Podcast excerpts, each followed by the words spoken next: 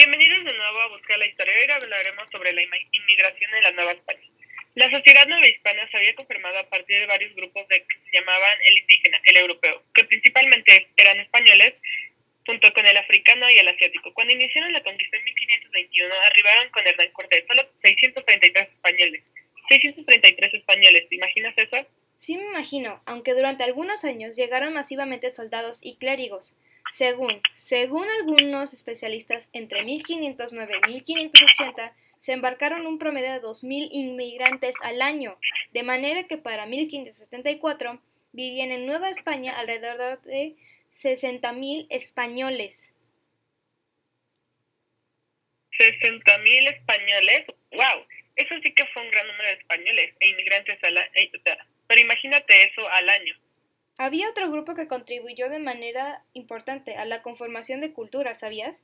La sociedad de México es la de los africanos. Además, en el barco de Cortés venían con algunos esclavos de ese origen, aunque la participación de aumentó cuando se necesitó provocado por las epidemias, las formas de trabajo e incluso por la depresión que les ocasionaba el cambio radical del mundo.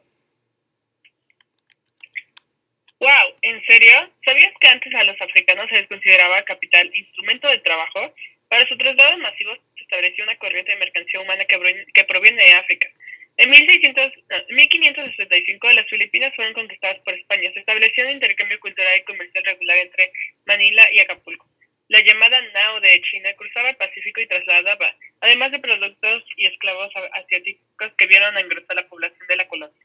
Ahora que lo mencionas, ¿sabes qué es la llamada Nao de China?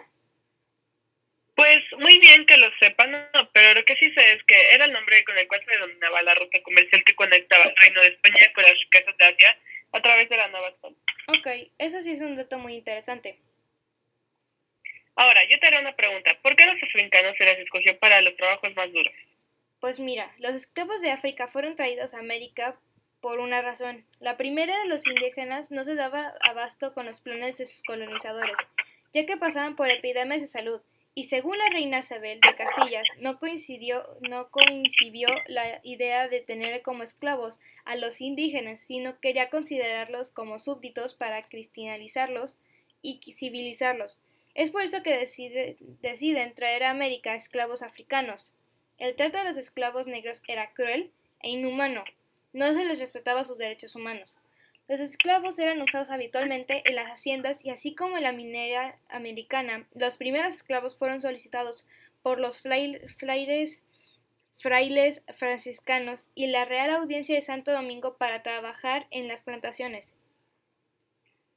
Ok, eso fue un casi gran resumen sobre los esclavos y muy interesante cada dato. Oye, ¿tú crees que la inmigración abrió las puertas a la multiculturalidad en nuestro país? Pues yo creo que sí, ya que al viajar podemos conocer algunas nuevas culturas y descubrir nuevas cosas que no conocíamos de ese lugar en el que vamos y así poder enriquecernos de aquella cultura. Bueno, eso fue todo por ahora. Espero que les haya gustado y nos vemos en el siguiente capítulo.